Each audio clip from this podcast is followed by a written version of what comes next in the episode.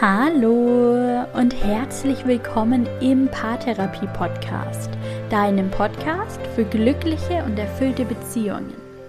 Mein Name ist Linda Mitterweger, ich bin Psychologin und Online-Paartherapeutin und heute möchte ich eine Frage mit dir teilen, die dir dabei hilft, mit Vorwürfen und Anschuldigungen umzugehen, die es vielleicht ab und zu von deinem Partner zu hören gibt.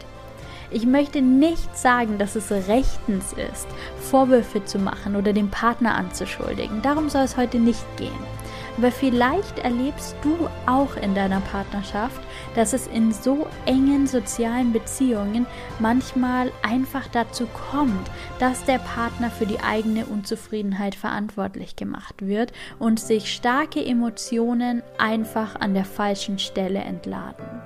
Es macht ganz sicher Sinn, daran für sich zu arbeiten und zu lernen, die eigenen Emotionen konstruktiv zu regulieren. Solange das aber noch nicht optimal gelingt, kann dir die heutige Frage sicher weiterhelfen. Mir hat sie das auf jeden Fall. Ich wünsche dir ganz viel Spaß mit dieser Podcast-Folge.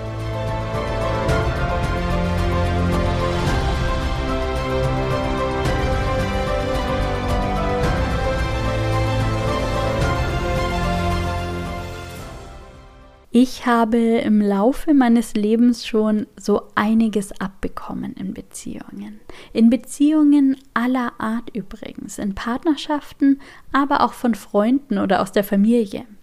Ich habe unter anderem zu hören bekommen, dass ich kritikunfähig bin, nicht empathisch genug, dass ich maßlos bin, zu dick, zu ungeduldig, zu wenig verständnisvoll, zu geizig, mir wurde gesagt, dass ich viel zu viel will, dass ich zu groß träume, dass ich doch mal zurück auf den Boden kommen soll, dass mein Leben Ponyhof sei, dass ich niemals Erfolg haben würde und viel zu wenig qualifiziert für meine Vorhaben sei.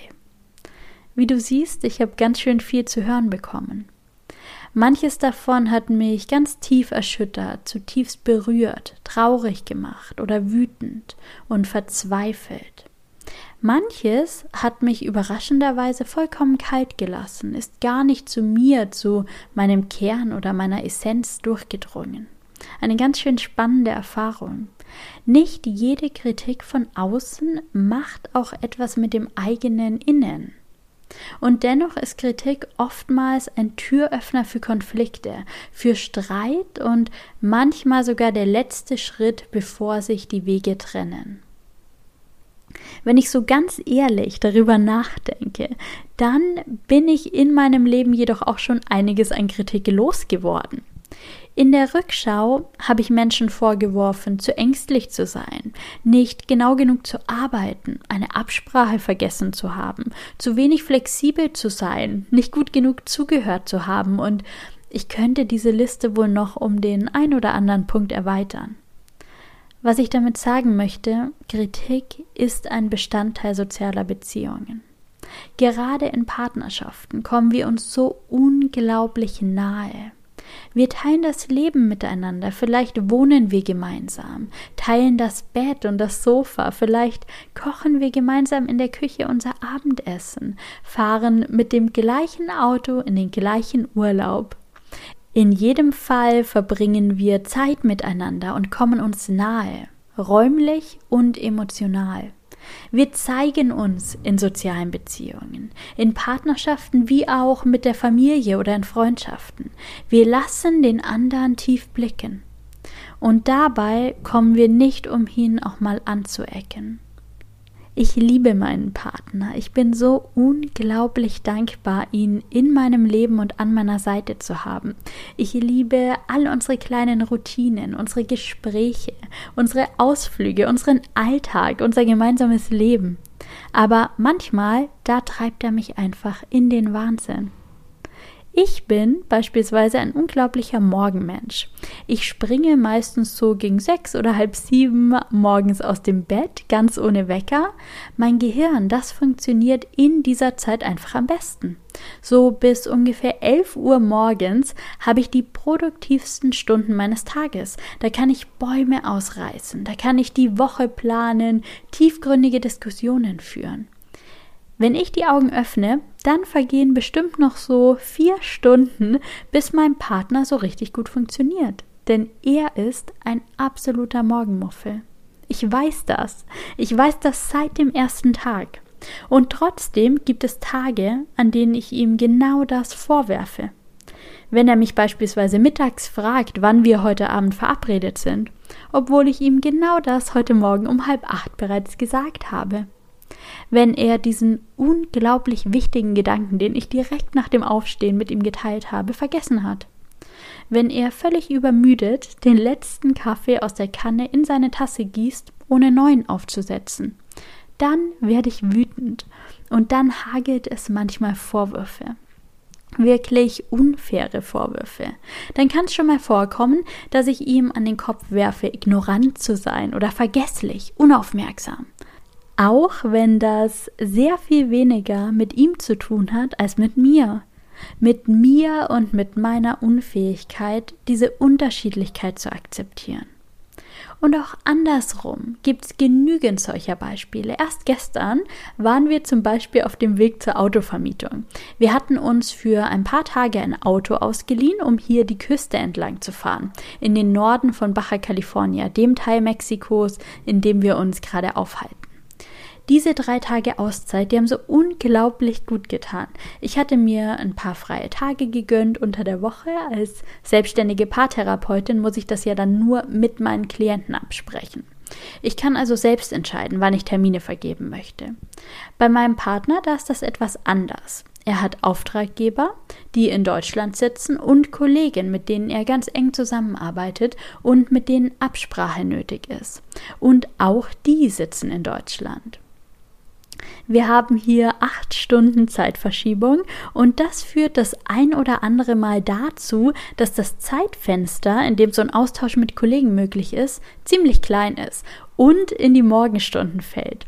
Also nicht gerade in den kreativen Höhepunkt meines Partners.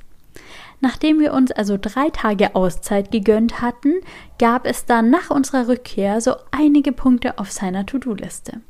Und während wir das Auto zurück zur Autovermietung brachten, kam mir plötzlich eine Idee, die ich unbedingt teilen musste. Was hältst du davon, wenn wir zu Fuß zurück zu unserer Wohnung gehen? So ein kleiner Spaziergang, der tut uns bestimmt total gut und so lernen wir dann auch noch ein paar neue Ecken kennen, schlug ich also ganz hoffnungsvoll vor. Und alles, was mein Partner über die schmalen Lippen brachte, war, das machen wir ganz sicher nicht. Okay, Thema beendet. Ich schmollte also ein paar Minuten und dann wagte ich einen neuen Versuch. Hm, warum eigentlich nicht? Und die Antwort, die kam postwendend. Weil ich eine ewig lange To-Do-Liste habe und total gestresst bin. Und außerdem habe ich keine Lust, bei dieser Hitze eine Straße entlang zu laufen. Und ich habe jetzt auch keine Zeit für sowas. Warum kannst du das nicht kapieren? Okay, die Nachricht, die war angekommen. Und diese Situation, die hätte ein Streit werden können. Und früher in unserer Beziehung wäre sie das wahrscheinlich auch geworden. Aber heute gehen wir anders mit solchen Situationen um. Und eine Frage, die hilft mir dabei immer besonders. Eine Frage, die ich heute mit dir teilen möchte. Wenn wir in eine Situation kommen, in der wir unterschiedlicher Meinung sind, eine Situation, in der ein Partner mit unangebrachter Heftigkeit reagiert, eine Situation, in der wir uns zurückgewiesen fühlen, dann stellen wir uns diese eine Frage. Was hat das gerade mit mir zu tun? Und meistens lautet die Antwort gar nichts oder zumindest nicht viel. Es ist ganz leicht vom Partner immer zu erwarten, dass er sich korrekt verhält zu erwarten, dass er seine Emotionen in jeder Situation selbstständig und vorbildlich reguliert, dass er seine Wünsche und Bedürfnisse ausdrückt, dass er seine Emotionen verbalisiert. Das zu erwarten, das ist leicht. Und die Enttäuschung, die ist dann meistens auch nicht weit, weil wir eben keine Maschinen sind. Ich habe mich so viel mit gewaltfreier Kommunikation befasst. Ich weiß so viel über Kommunikation in der Partnerschaft, über Emotionsregulation. Ich habe so viele Stunden mit Selbsterfahrung verbracht. Ich kenne mich ziemlich gut. Und auch ich lande immer wieder in Situationen, in denen ich all das nicht anwenden kann, in denen das Fass überläuft, in denen ich meine Emotionen nicht reguliere, sondern sie einfach nach außen schieße, als Vorwurf, als Schuldzuweisung, als Ausdruck bitterer Enttäuschung oder Wut. Das ist nicht gut. Ich arbeite daran, aber es ist ein Weg. Und mal gelingt es mir besser und an anderen Tagen wieder schlechter. Das ist vollkommen okay. Das ist Teil des Menschseins, Teil des In-Beziehung-Seins. Und so wie mir, so geht es den meisten Menschen. So wie mir geht es auch meinem Partner. Wenn wir Emotionen gerade nicht gut regulieren können, dann gibt es zwei Wege. Wir richten sie nach außen im Rahmen von Vorwürfen und Schuldzuweisungen oder wir richten sie nach innen gegen uns selbst. Das kann durch Selbstabwertung geschehen, durch negative Gedanken über uns selbst, sogar bis hin zur Selbstbestrafung. Ich möchte dich heute einladen, nachsichtiger und liebevoller zu sein, zu dir selbst und zu anderen. Ich möchte dich einladen, in solchen Situationen auf Abstand zu gehen. Wenn dein Partner unfair ist und Dinge auf dich projiziert, die nicht zu dir gehören, dann frag dich, was hat das gerade mit mir zu tun? Und wenn du feststellst, dass es nicht dein Thema ist, sondern das deines Partners, dann lass es genau da, wo es hingehört, bei ihm. Du kannst dich fragen, was habe ich gerade wirklich dazu beigetragen? Und du wirst schnell merken, wohin das Thema gehört.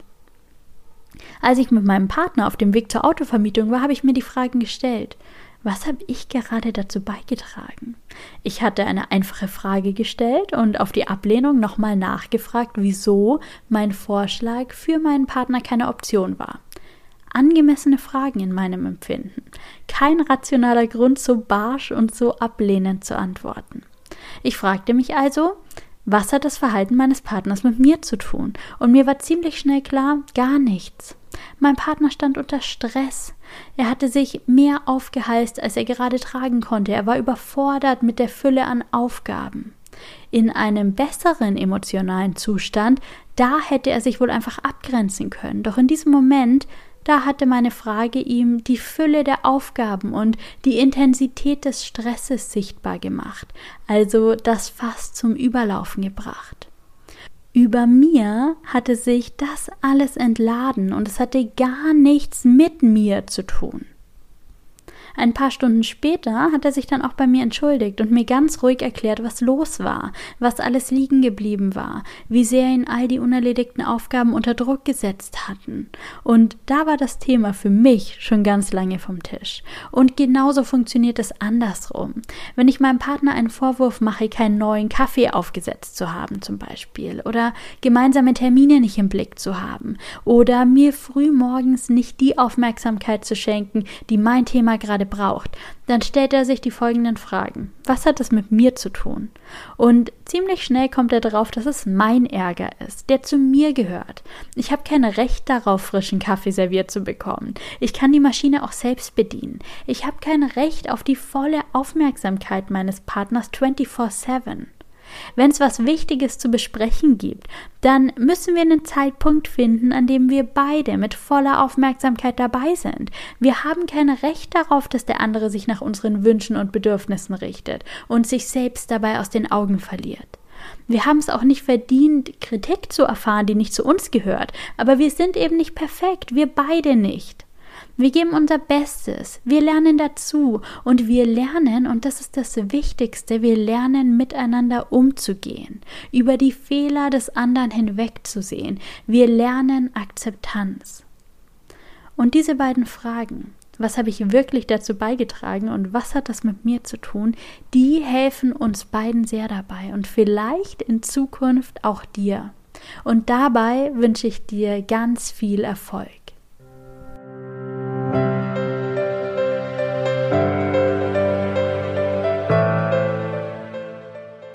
Danke, dass du auch in dieser Folge wieder mit dabei warst. Sich abzugrenzen ist sicher eine der wichtigsten Aufgaben in sozialen Beziehungen. Nicht immer führt eine äußere Abgrenzung aber dazu, die Situation zu verbessern oder konstruktiv zu lösen. Manchmal ist der Schlüssel zur Lösung ganz einfach eine innere Abgrenzung, die Verantwortung für eine Situation nicht zu übernehmen, sondern im Gegenteil, sie da zu lassen, wo sie hingehört. Ich hoffe, dass dir die Fragen aus dieser Podcast-Folge zukünftig dabei helfen, ganz klar zu erkennen, wo die Verantwortung für eine Situation und für bestimmte Emotionen hingehören und dich gut abzugrenzen, im Außen und vor allem im Innen. Mach's gut, lass es dir gut gehen, alles Gute für dich und bis bald. Deine Linda.